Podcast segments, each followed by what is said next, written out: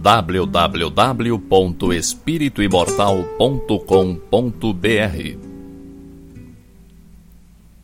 Cinco minutos de Espiritismo visando a reflexão.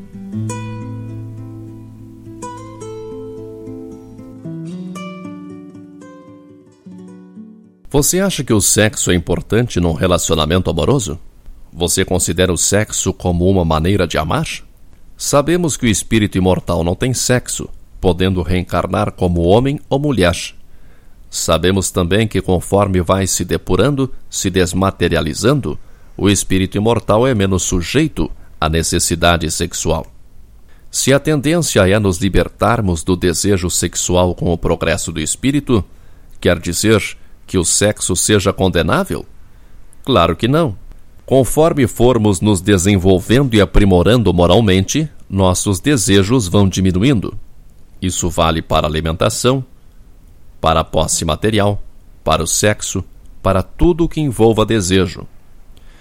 Em nossa cultura milenar judaico-cristã, o sexo sempre foi visto como pecado, tentação, perdição, talvez pela poderosa carga emocional que o acompanha. Nenhuma outra atividade aciona tão profundamente nossas emoções como o ato sexual. Nada ativa, de maneira tão nítida, a nossa capacidade de visualização e imaginação.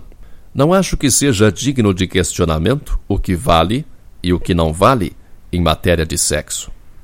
Estabelecer o que pode e o que não pode era algo que Moisés fazia 1500 anos antes de Cristo. Já passamos dessa fase. Sexo não é pecado, você sabe disso. Mas há que se levar em consideração alguns fatores. Você sabe que os espíritos desencarnados estão por toda parte. A maneira como nós os atraímos é através do pensamento.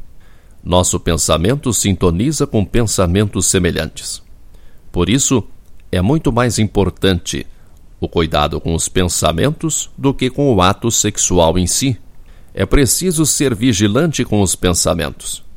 O que os corpos fazem durante o ato sexual não tem nada de degradante se o pensamento não estiver poluído. O sexo é uma atração física que pode envolver amor.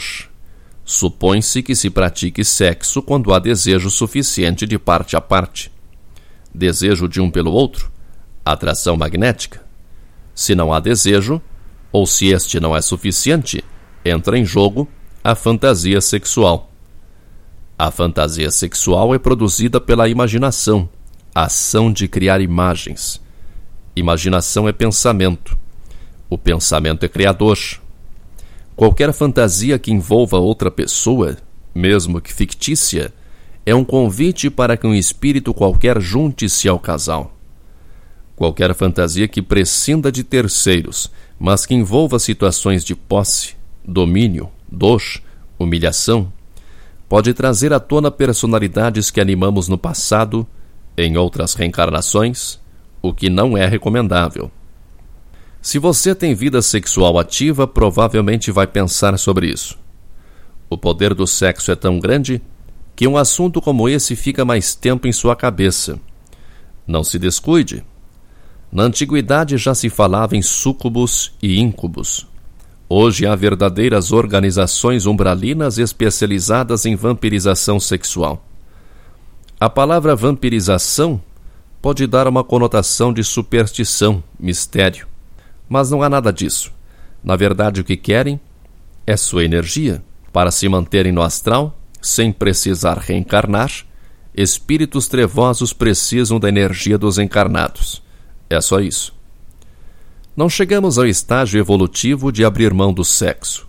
Também não acho que o sexo tenha como finalidade única a reprodução para a perpetuação da espécie.